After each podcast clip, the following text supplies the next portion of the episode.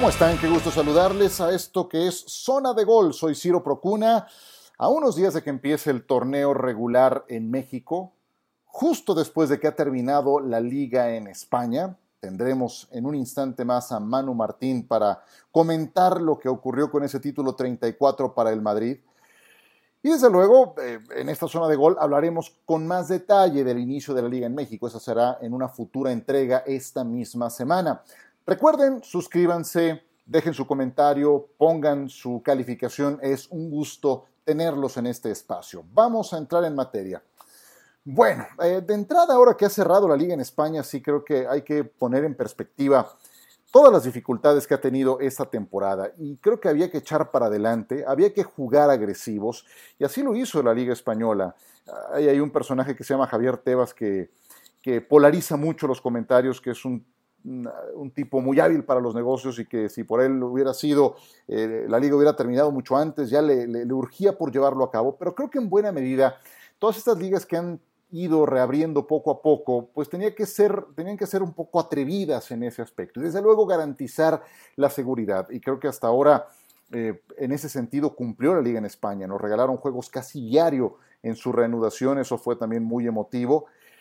Y el nuevo reto está a la vuelta, no ha terminado porque hay que poner en marcha un nuevo campeonato, ahora más largo, y el problema no se ha terminado. ¿Cuál es el cuadro de honor en España? Nos entrega el Real Madrid campeón con su título 34, que creo que va a tener un valor muy especial por la naturaleza de esta temporada, ya lo hemos comentado, y por cómo se la quitaron de las manos al Barcelona. Van a Champions, Real Madrid, Barcelona, Atlético de Madrid, y también el Sevilla. Van a Europa League, Villarreal, Real Sociedad y también Granada. Equipos que descienden. Leganés, lamentablemente, de Javier Aguirre, el Mallorca desciende y el español de Barcelona se conocía desde hace tiempo. Equipos que han logrado el ascenso hasta el momento, el Cádiz, el Huesca y falta un tercer equipo que va a salir de un playoff que involucra a Almería, al Girona Zaragoza y al Fuenlabrada. Así las cosas en España, ahora que al menos el máximo circuito ha entrado en esta fase que ha puesto el cerrojo. Y para hablar del tema, saludo con muchísimo gusto a nuestro compañero, mi buen amigo Manu Martín, que siempre es un gusto saludar. ¿Cómo estás, Manu? ¿Qué tal, Ciro? ¿Cómo estás? Un placer estar en zona de gol contigo. Comencemos por el campeón, Manu. ¿Cuál ha sido el principal mérito del Real Madrid en este título de liga número 34?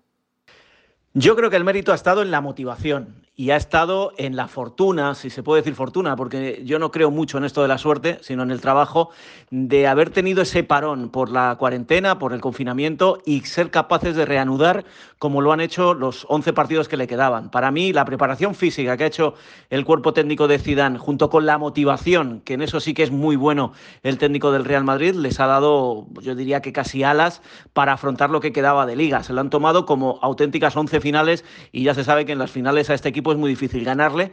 Aunque no jugase bien, aunque no tuviera una estrategia, una forma de juego clara, la cabeza la tenían en su sitio, la tenían buena, bien amueblada para ganar este título. ¿Tú crees que le alcance al Real Madrid para remontarle al Manchester City en la Champions?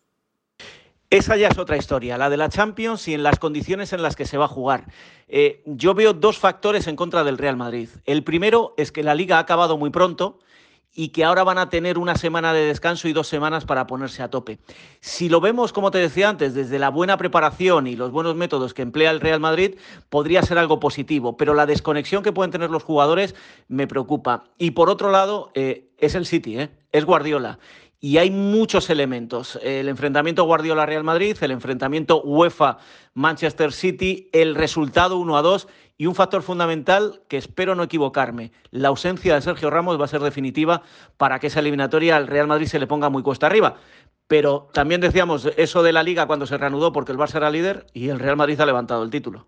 Los únicos puntos que dejó el Real Madrid después de la reanudación fueron los de este domingo que acaba de pasar en Butarque ante el Leganés de Javier Aguirre. Yo, yo tengo una teoría. Hay veces en que aún sin lograr el objetivo, ganas. Y creo que es el caso de Javier Aguirre. Se quedó a un gol de una meta que parecía inalcanzable de salvar a este equipo. ¿Cómo evalúas el trabajo de Javier Aguirre? Estoy muy de acuerdo contigo, pero eh, te voy a añadir algo más. Esta mañana media España se ha levantado pepinera, se ha levantado del Leganés por cómo lo luchó, por cómo jugó, por las circunstancias en las que se ha dado el descenso, por lo que ha sufrido este equipo y lo que veníamos comentando durante toda la temporada, lo bien que trabaja Aguirre un eh, vestuario y el Vasco en eso, cuando hablas con los jugadores del Leganés te lo dejan muy claro, ha sido el auténtico líder. Pero acuérdate, y lo hablábamos tú y yo, agarró el equipo muy lejos de la salvación, agarró el equipo cuando todavía tenía dos delanteros que le acabaron quitando. Ya no entro en cuestiones del VAR, de justicia, de injusticia. Era muy, muy difícil. El mérito está en haber llegado hasta el último minuto así. Pero lo que no le quita a nadie es que el Leganés ha descendido y eso es lo que al final queda. Por muy bien que hayas hecho tu trabajo, si no te has salvado, eso se olvida rápidamente. Sé muy bien que detestas el VAR. Yo sigo pensando que es una buena herramienta, hasta ahora mal utilizada en la mayoría de los torneos de fútbol en donde la han implementado. ¿Qué le va a pasar al videoarbitraje a la luz de los acontecimientos de esta temporada? ya sabes que desde eh, la reanudación de la liga yo decía todas las jornadas que el Barros estaba haciendo un homenaje a los defensores porque no ha dado ni una. Yo creo que el VAR ha venido para quedarse, aunque no nos guste a unos cuantos, y yo sigo pensando que desnaturaliza el fútbol, lo ha complicado mucho más. Eh, yo creo que los pasos que va a dar el VAR, y sobre todo en España, porque conozco bien al comité de árbitros y a Velasco Carballo, que es su presidente, los pasos que va a dar es aclarar de una vez por todas y que todo el mundo, los aficionados, los jugadores, los entrenadores, los árbitros, tengamos claro para qué sirve, en qué momento entra y cuáles son las decisiones siempre en la misma dirección. No podemos tener eh, decisiones tan dispares como las que hemos visto en, estos, en estas 11 jornadas de liga. Eh, creo que es hacia dónde va a ir y, y puede ser una buena herramienta, pero hay que saber usarla y creo que van a tener que aprender todavía. Manu, la última carta que le queda al Barcelona es contra el Nápoles.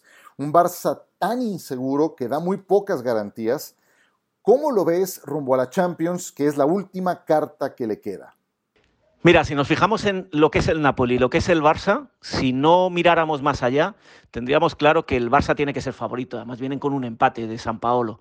Si miramos el interior del Barça, eso sí que preocupa. Y preocupa cómo se van a desarrollar los acontecimientos en estas tres semanas. Creo que el Barça sigue siendo favorito, a pesar de todo, porque da la sensación de que estos jugadores juegan cuando quieren y como quieren. La información que me llega de ese vestuario es que se están conjurando para la Champions pero vamos a ver si le da, porque si el propio Messi dice que a este equipo no le da ni para la Liga ni para la Champions, eso es lo preocupante. Pero si el Barça quiere, yo creo que el Barça contra el Napoli es favorito y luego veremos qué sucede, porque ahí ya hay muchos hándicaps y muchas situaciones tan distintas a las del pasado que cualquiera, fíjate, hasta el Atalanta podría salir campeón este año en, Lisboa. Vamos a esperar, pero creo que contra el Napoli el, Barça va a pasar. Si no lo hace, fracaso total, pero ya no del entrenador, ya de la propia plantilla. Manu Martín, me ha dado mucho gusto saludarte en esta zona de gol. Siempre es un placer escuchar tus comentarios, bien enterado, muy bien argumentado. Te mando un abrazo y que disfrutes tus merecidas vacaciones.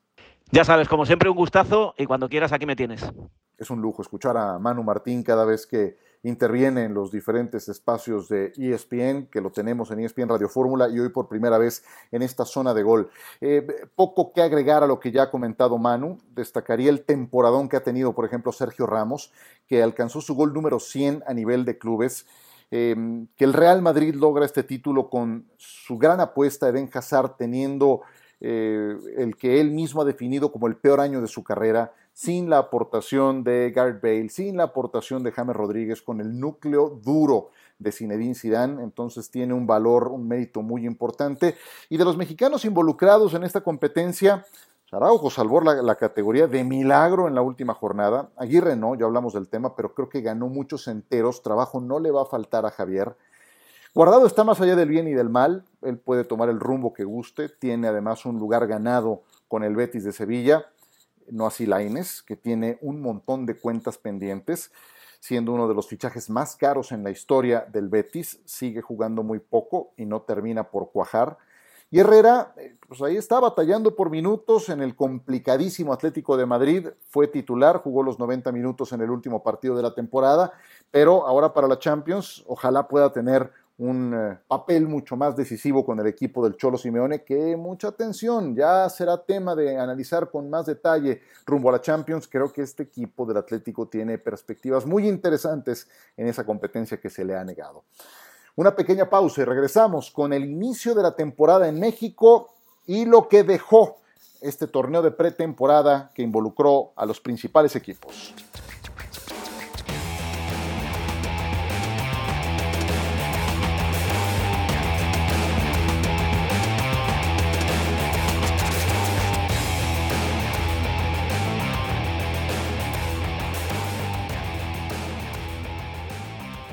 Seguimos en esta zona de gol, soy Ciro Procuna, ya está a la vuelta el inicio de la temporada en México y por eso vamos a dedicar una emisión especial de zona de gol hacia el fin de semana.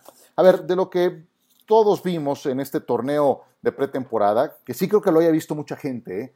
porque iba por televisoras abiertas, tuvo cobertura, tuvo equipos de convocatoria nacional a los más importantes, em, y la verdad, después de tanto tiempo sin fútbol, eh, digamos que estamos hambrientos, o así me defino yo, yo sí estaba hambriento de ver algo y en varios casos de estos partidos quedaron mucho a deber, ¿eh? equipos como Pumas, como Toluca, eh, dejaron cuentas muy, muy importantes que pagar. Pero bueno, en fin, inició ya, o bueno, terminó el torneo, viene ya la campaña en México y me gusta evidentemente lo que he visto del Cruz Azul. Yo sé que el torneo fue una pretemporada televisada y eso haya que eso, eso implica que haya tenido mayor exposición. Si eres un equipo grande, te tienes que obligar a ganar lo que te pongan enfrente, no nada más si es torneo oficial. Y, creo que eso es de los puntos que habrá que destacar de este equipo de Cruz Azul. Hay que salir a ganar todo, hasta este tipo de partidos. Y para Cruz Azul alcanzar ese objetivo tuvo que derrotar al América, tuvo que derrotar a los Tigres, tuvo que derrotar a las Chivas. Es parte de ser un equipo grande, acostumbrarte a ganar.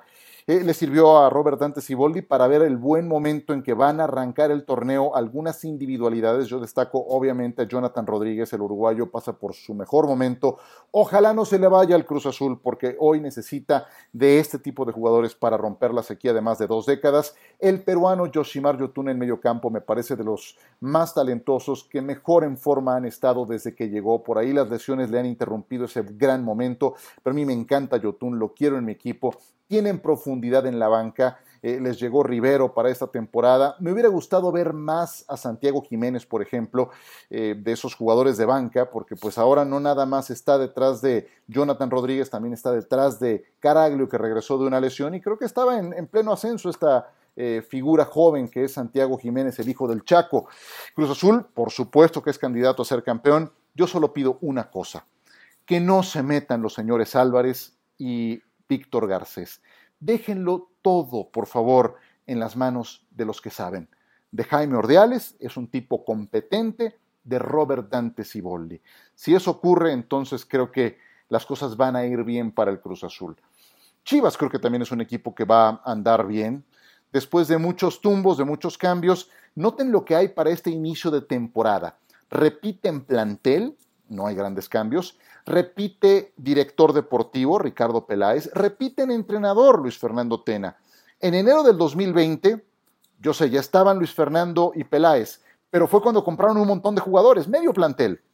Un semestre antes no estaban ni Tena ni Peláez. Ahora se conjugan esos tres elementos, plantel, director deportivo y entrenador. Y eso me lleva a pensar que Chivas va a andar bien y le deseo especialmente un gran torneo a JJ Macías, porque es figura de exportación. El América, por supuesto que va a andar bien. basta con esas locuras de verdad de fuera piojo. Hay veces en que es desquiciante que, este tipo de cosas se conviertan en tendencia. O sea, a ver, no, no, vale la pena ni, ni analizarlo. Esta es una directiva seria, tiene buenos canteranos, tiene un buen primer equipo y tiene un buen entrenador. Punto. Eh, veo un inicio de torneo semejante al del Clausura 2020 para el América ¿A qué me refiero? Sin el funcionamiento deseado en las primeras jornadas, pero estamos hablando de un equipo que tiene mística ganadora, que se ha acostumbrado a ganar, y eso les lleva a sacar puntos a veces sin merecerlo, o a veces sin entregar un, partido brillante. ¿Por qué? Porque están en la, en la puesta a punto. Entonces vas sumando en lo que vas afinando la puesta a punto y esa la logras hacia el final del torneo, es decir, hacia la liguilla. Basta de esas cosas, por favor y yo espero que no, no sea una temporada como otras para el América, en que le terminaron desmembrando al equipo. Eh, dijo Herrera después de la última derrota que, sufrieron, que necesitan algunos elementos, pues están sobre la hora, veremos si logran concretarlos, pero yo creo que este equipo va a andar bien, tranquilos, de verdad, va a andar bien el América. Qué bueno que se acostumbren a ganarlo todo, eso es parte de ser un equipo grande. Y de los Pumas, de los Pumas, yo ahí tengo un montón de dudas. Se debilitó el plantel, de los cuatro grandes es creo que el que tiene menos profundidad en sus jugadores y es el que se le vio peor en este torneo de pretemporada, que yo sé son ensayos, pero sí creo que termina por ser sintomático de qué tantos elementos tiene el equipo de Miguel González Mitchell y es el que más se debilitó. Entonces ahí es donde yo más interrogantes tengo. Así el panorama para los cuatro grandes. Ya sobre el eh, inicio del torneo que está programado para el viernes, vamos a dedicar otra zona de gol para hablar un poco más a detalle de algunas individualidades, de, otros elementos que me parece oportuno y atractivo em, poner sobre la mesa para lo que viene. Y desde luego algunas predicciones, pues hay que comprometerse, hay que mojarse un poco. Va a ser un torneo raro. Yo creo que en todos lados del mundo en donde se están llevando a cabo estas reanudaciones, habrá que estar listos para adaptarse en todos, en todos, ¿no? Nada más jugadores, cuerpo técnico, clubes, también medios de comunicación, todos los que estamos involucrados en esto, vamos a ver temporadas irregulares em, y habrá que estar preparados para enfrentarlas. Quien mejor se sepa adaptar es el que va a resultar siendo campeón. Lo tengo, lo tengo muy claro. Y una forma de prepararse es con profundidad de plantel. Ahí es donde podemos ir encontrando los grandes candidatos a ser campeones. Cerramos esta zona de gol. Gracias por su compañía. Fue un gusto estar con ustedes, saludar a Manu Martín hasta España y nosotros nos volveremos a saludar más adelante en esta semana cuando volvamos con otra zona de gol. Suscríbanse, dejen su comentario, dejen su evaluación. Soy Ciro Procuna y aquí la dejamos.